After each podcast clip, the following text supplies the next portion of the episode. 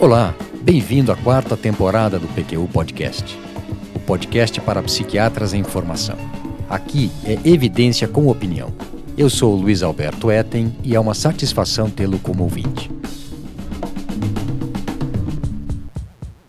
A terceira edição do livro Persuasion and Healing A Comparative Study of Psychotherapy, dos psiquiatras norte-americanos Jerome Frank e Julia Frank, publicada em 1991, é um clássico que deveria ser lido por todo psiquiatra, principalmente pelos que estão em formação.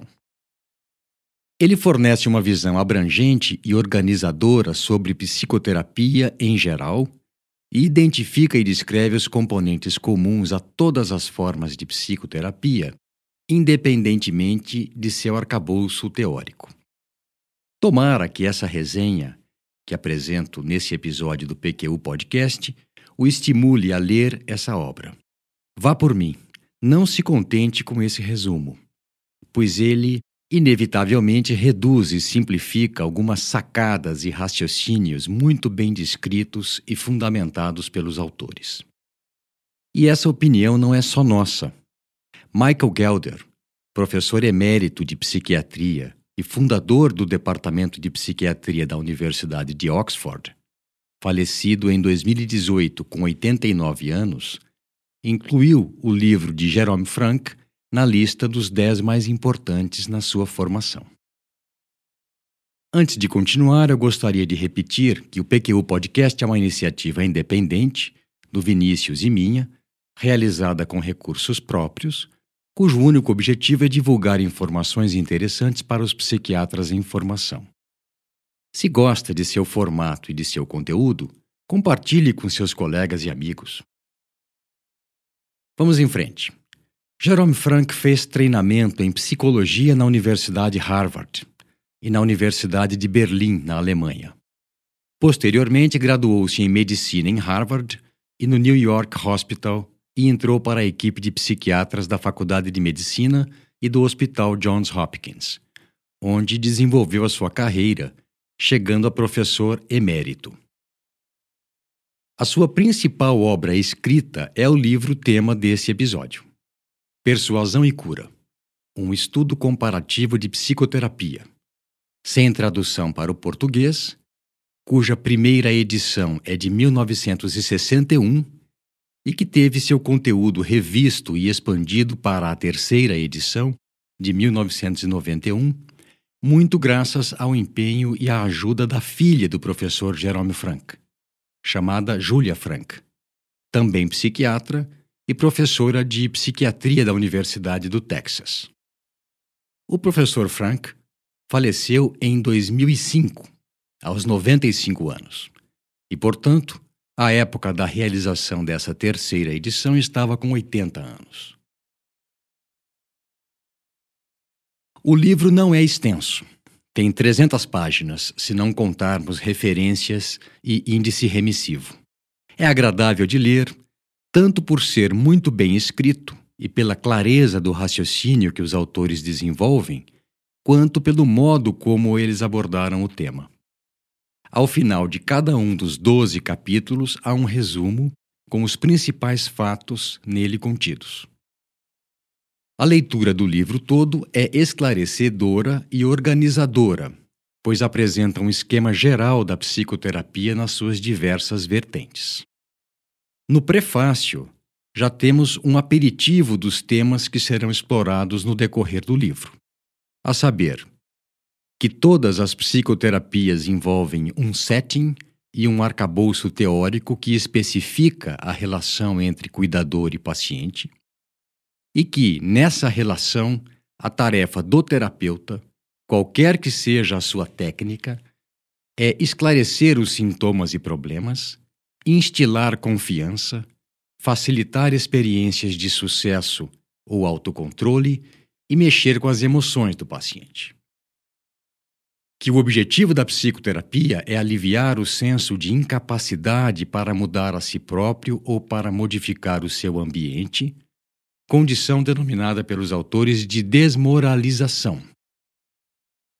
E que psicoterapia é uma atividade mais próxima da retórica do que das ciências comportamentais aplicadas, posição que terá implicações no seu ensino, no seu estudo e na sua prática. E mais, que valores, características e experiências de vida pessoais podem fazer com que certas técnicas de psicoterapia sejam mais apropriadas ou promissoras para alguns pacientes. Que mais conhecimento e treinamento em um tipo de psicoterapia aumenta o senso de competência do terapeuta e, por extensão, a confiança do paciente no profissional, dois fatores diretamente relacionados com a eficiência de toda psicoterapia. E, finalmente, que certas abordagens psicoterápicas parecem ser mais eficazes no tratamento de síndromes específicas, tais como a terapia comportamental, exposição e prevenção de resposta, para fobias e obsessões.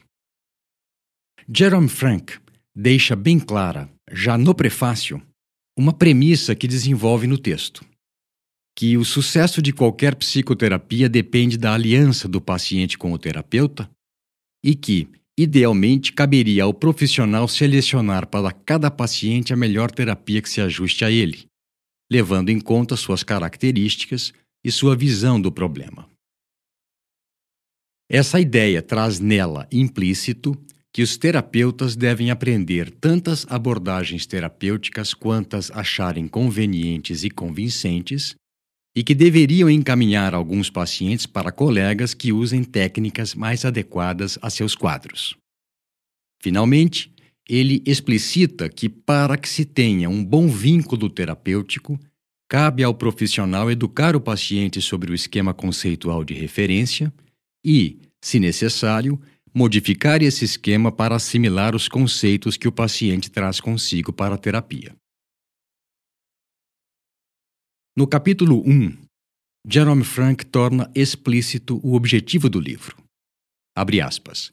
Identificar e esclarecer os aspectos comuns às várias formas de psicoterapia, em outras culturas e na nossa, partindo da suposição que a sua presença comum em práticas tão diferentes é uma evidência forte e convincente do seu poder terapêutico.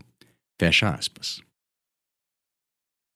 No mesmo capítulo, ele descreve o que seria a psicoterapia.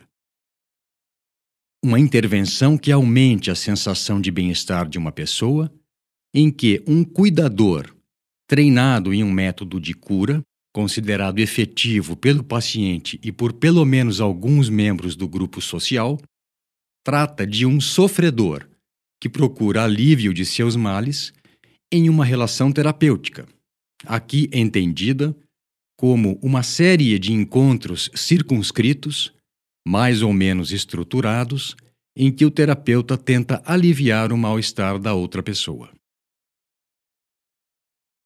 O alívio obtido com essa modalidade de tratamento é tipicamente acompanhado de mudanças no estado emocional nas atitudes e no comportamento do paciente.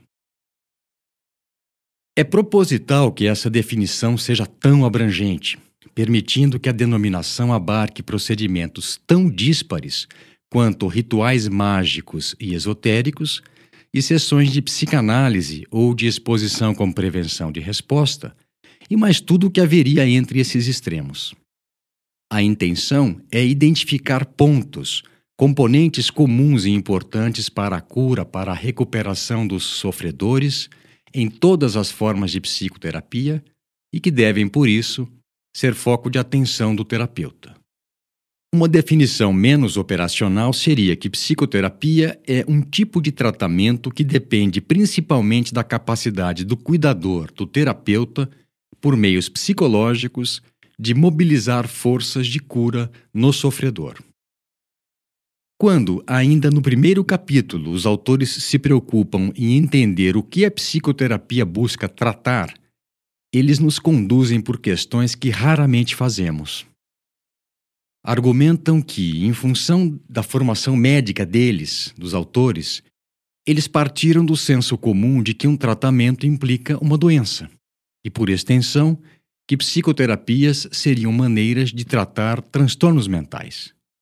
Mas nesse ponto explicam que as formas de sofrimento mental, desconforto e incapacidade que levam as pessoas a buscar terapeutas são produtos de uma cultura e vão muito além do que consta nos manuais diagnósticos. O capítulo 2 descreve um arcabouço conceitual para a psicoterapia com o intuito de, abre aspas, apenas esboçar alguns conceitos úteis para fins de orientação. Fecha aspas. Nele constam considerações sobre estresse interpessoal, sobre o mundo presuntivo, o mundo presumido, imaginado ou a visão de mundo da pessoa, que seria então a totalidade das suposições, ideias e opiniões dessa pessoa, sobre a estabilidade do mundo presumido em relação à psicoterapia, no sentido de que a psicoterapia visa encorajar modificações apropriadas no mundo presumido da pessoa para que ela se sinta ou funcione melhor, e sobre a desmoralização, a via final comum que leva muitas pessoas à procura de uma psicoterapia. Aqui cabe um parêntese. Entenda-se por desmoralização o abatimento do moral, do ânimo da pessoa.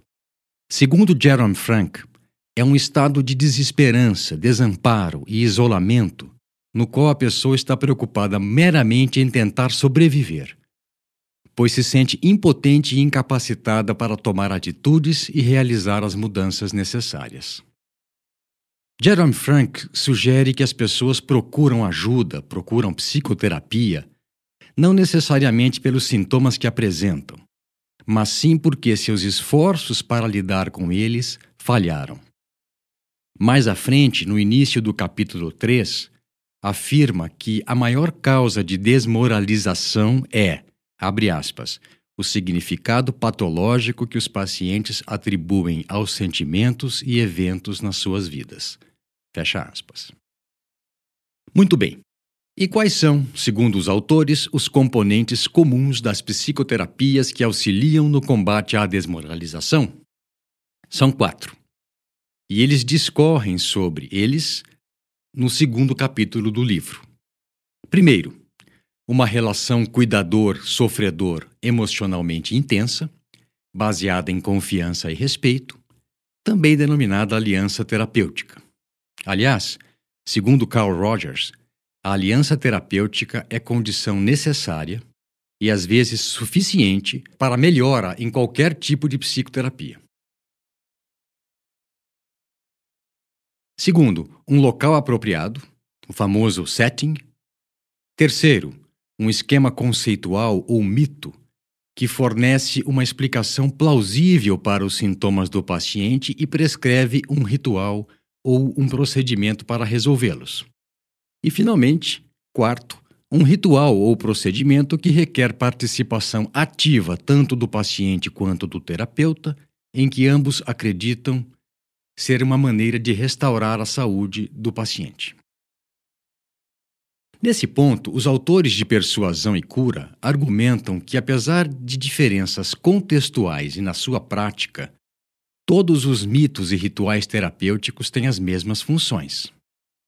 Eles combatem a desmoralização do paciente por investirem no fortalecimento da relação terapêutica, inspirarem e manterem a expectativa de ajuda, proverem novas experiências de aprendizado, estimularem emoções, aumentarem o senso de autocontrole e a autoestima e proporcionarem oportunidades e incentivos para a prática que reforcem os ganhos terapêuticos, tanto nas sessões de terapia quanto fora delas. No capítulo 3 do livro, aborda-se o modo pelo qual as psicoterapias transformam significados. Segundo os autores, isso se daria pela retórica, pela persuasão, o uso da palavra para formar atitudes e induzir ações, e pela hermenêutica, o estudo do entendimento e da interpretação correta do que foi dito ou conversado. A eficácia da retórica, da persuasão, explica Jerome Frank, depende de três fatores: do carisma, do apelo emocional e do argumento. E este último inclui mais do que o apelo à razão. Engloba também os procedimentos terapêuticos da psicoterapia. Eu achei particularmente bela e singela a ideia de que o texto a ser compreendido e interpretado pela psicoterapia, por intermédio da hermenêutica, é o paciente e suas comunicações. Verbais e não verbais, conscientes ou nem tanto, mais explícitas ou dissimuladas. Ao que os autores acrescentam que, abre aspas, na medida em que não podem ser diretamente observados, os sintomas e dificuldades pessoais dos pacientes precisam ser extraídos de seus relatos. Fecha aspas. Relatos esses que sofrem interferência de distorções da memória, da impressão que o paciente tem do terapeuta e busca causar nele, e de muitas outras influências, dando origem a uma gama de interpretações diferentes e até opostas. Finalizando o capítulo, os autores afirmam que Abre aspas. Reconhecer que os relatos do paciente são histórias significativas que devem ser interpretadas e modificadas em trabalho conjunto do paciente com o terapeuta é parte importante do processo terapêutico. Fecha aspas. Nos capítulos 4 e 5, o enfoque é o que os autores consideram ser uma das raízes das psicoterapias, as cerimônias de cura mágico-religiosas. Eu considero o 5 particularmente interessante e ilustrativo. Nele, eles descrevem rituais de cura em sociedades não industrializadas e fazem um paralelo com curas religiosas do mundo ocidental, descrevendo a preparação e participação em uma peregrinação religiosa à cidade de Lourdes, na França começam chamando atenção para o fato de que estados emocionais ativados pela interação de opiniões pessoais com o sistema de crenças do grupo a que a pessoa pertence podem contribuir para a desintegração até a morte e no sentido oposto para a cura. Que um estímulo emocional agradável ou não pode aliviar um desespero mortal se conseguir romper o isolamento da vítima, mostrando que os outros se importam e que ajudarão na sua recuperação e que os rituais de cura, individuais e grupais, em sociedades não industrializadas, desenvolvidos a partir da visão do mundo de cada tribo, é conduzida por um curandeiro ou um xamã, cujos poderes são explicados e validados pela mesma perspectiva de mundo. Explicam que o curandeiro xamã tem o respeito e a confiança do paciente por pelo menos duas razões. Por já ter resolvido problemas semelhantes aos dele, ou por fazer parte de um grupo, de uma seita reconhecida pela sociedade. A seguir, eles descrevem cerimônias de cura em grupos indígenas da Guatemala, do Quênia e da ilha de Vancouver, localizada no Oceano Pacífico, no, no oeste do Canadá e descrevem também uma peregrinação para Lourdes, centro religioso na França, buscando similaridades do que denominaram métodos naturalísticos de psicoterapia. Propõem que são basicamente três as fases do ritual de cura. Primeiro, o período de preparação, do qual participam o paciente, seus familiares e pessoas importantes da tribo, e no qual, invariavelmente, há um rompimento com a rotina. Mobilização de pessoas, alívio da ansiedade e aumento da esperança de cura. A segunda parte seria a cerimônia em si, que se desenvolve em um crescendo emocional e tem forte apelo estético e visual, e que envolve confissão, expiação e perdão fatos que revelam a compreensão de que, de alguma maneira, o problema teria a ver com uma transgressão. E, além dessas três tarefas, confissão, expiação e perdão, haveria também uma revelação detalhada da história de vida do paciente. E, finalmente, o encerramento. Quando todos, pacientes, paciente, grupo e curandeiro, estão exaustos. Finalizando este capítulo, que é o quinto, Eles afirmam que o estudo de curas religiosas e mágicas revela a profunda importância das emoções para a saúde. Ansiedade e desespero podem ser letais, enquanto confiança e esperança podem ser salvadores de vida. Concluem também que as técnicas de cura revisadas revelam que todas aumentam a esperança, reforçam a autoestima, mexem com as emoções e fortalecem os vínculos do paciente com seu grupo.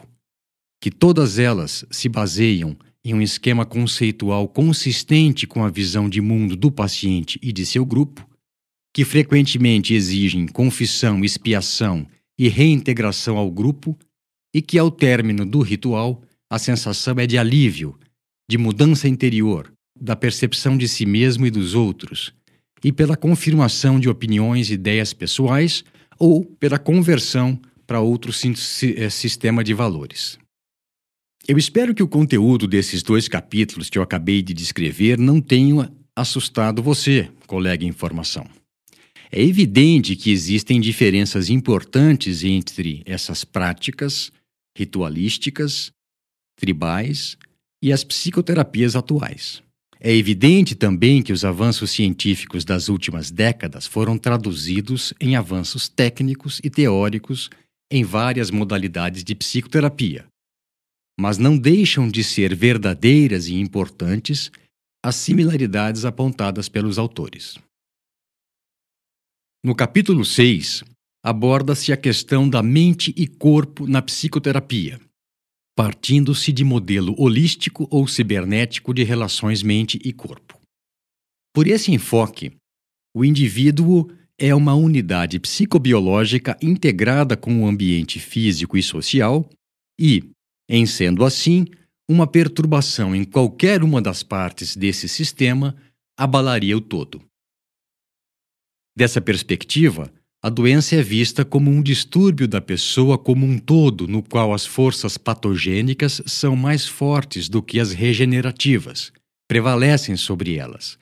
E a cura é a restauração do equilíbrio saudável, tanto espontaneamente quanto por intermédio de alguma intervenção externa.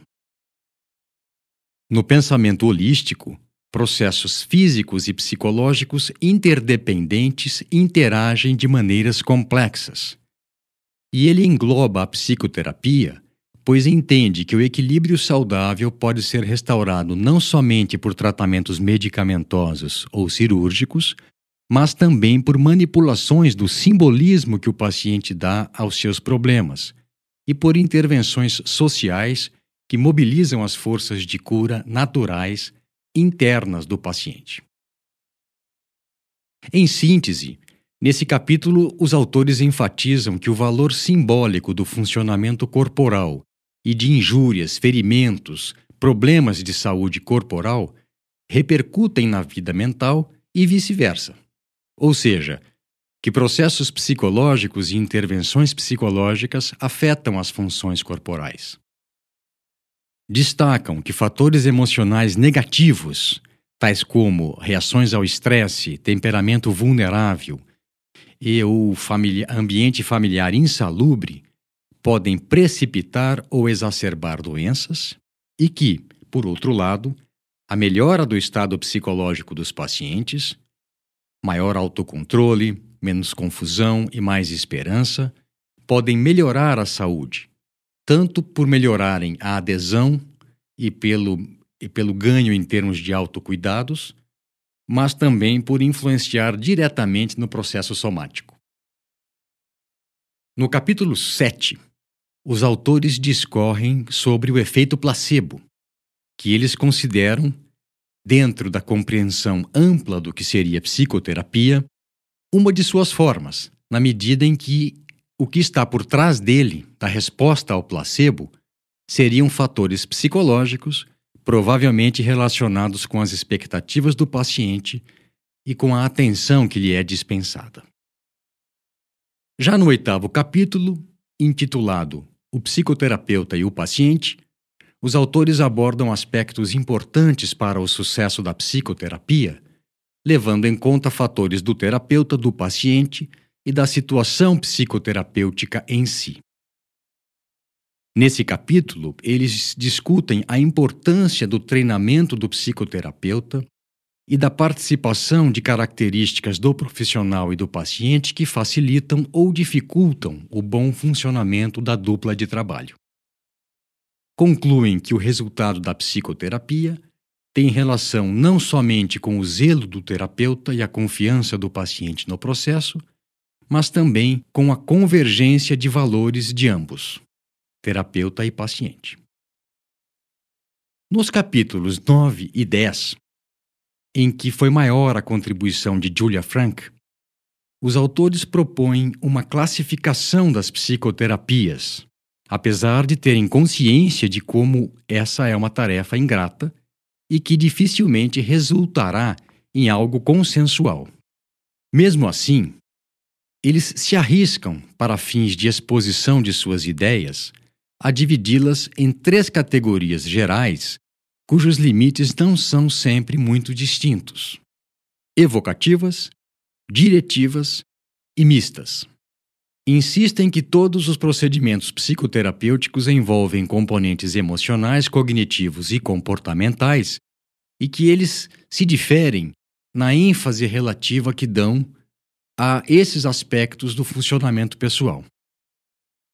Em cada uma dessas formas de psicoterapia, das formas de psicoterapia, vale-se de persuasão retórica e interpretação hermenêutica no encaminhamento terapêutico do caso, partindo de pontos diferentes e com técnicas próprias. Alguns exemplos das denominadas escolas de psicoterapia evocativa são a psicanálise e as abordagens psicodinâmicas, a psicoterapia existencial e a terapia centrada no cliente de Carl Rogers. As diretivas são basicamente a comportamental, a cognitiva, a cognitiva comportamental e a catártica. E uma representante da categoria mista é o psicodrama, abordagem que ataca todos os frontes com igual vigor, buscando estimular novos comportamentos, evocar descargas emocionais e mudar conceitos simultaneamente. No capítulo 11, os autores falam de psicoterapias de grupo e de família, e no 12 e último, de psicoterapia em ambientes controlados, hospitais, clínicas, hospital-dia, enfermaria psiquiátrica em hospital geral e em serviços comunitários. Eles contam sucintamente como se deu a sua evolução desde os primórdios até a década de 90 e falam de particularidades, vantagens e desvantagens, destacando a participação do meio familiar ou social como facilitador ou dificultador, de maneira a exigir variação das técnicas psicoterápicas. Jerome Frank assina o epílogo em que narra a sequência de eventos e de insights que o fez escrever esse livro. No penúltimo parágrafo, ele conta que no curso de mais de 50 anos estudando e praticando psicoterapia, ele chegou a duas conclusões. Abre aspas. Que as propriedades potencializadoras do moral compartilhadas por todas as psicoterapias contribuem decisivamente para seus bons resultados e que a interação entre um determinado paciente com um determinado terapeuta, determinada essa interação pelas qualidades pessoais, valores e expectativas de ambos, contribuem mais para os resultados do que a técnica utilizada. Fecha aspas. Muito bem. Eu li Persuasion and Healing pela primeira vez em 2008 e eu reli recentemente, também com vistas a preparar esse episódio do PQ Podcast. É legal ter a oportunidade de reler um clássico, principalmente com um lapso de tempo entre as leituras, período em que as transformações que você sofre proporcionam um novo olhar para o mesmo texto. Esse livro é para mim um mapa geral que facilita que a gente se situe no extenso campo das psicoterapias a sua leitura permite que se veja onde está em determinado momento. Dá uma ideia do caminho que se percorreu para chegar até lá e para onde se pode, se quer ir na dependência do seu perfil, preferência e tipo de prática psiquiátrica. Minha reflexão final? Todo médico é, em algum nível, psicoterapeuta, mesmo quando não pretenda sê-lo. Ter consciência disso, de que se é uma autoridade reconhecida e de que o que se diz tem um peso, para o bem ou para o mal, é muito importante. Um abraço.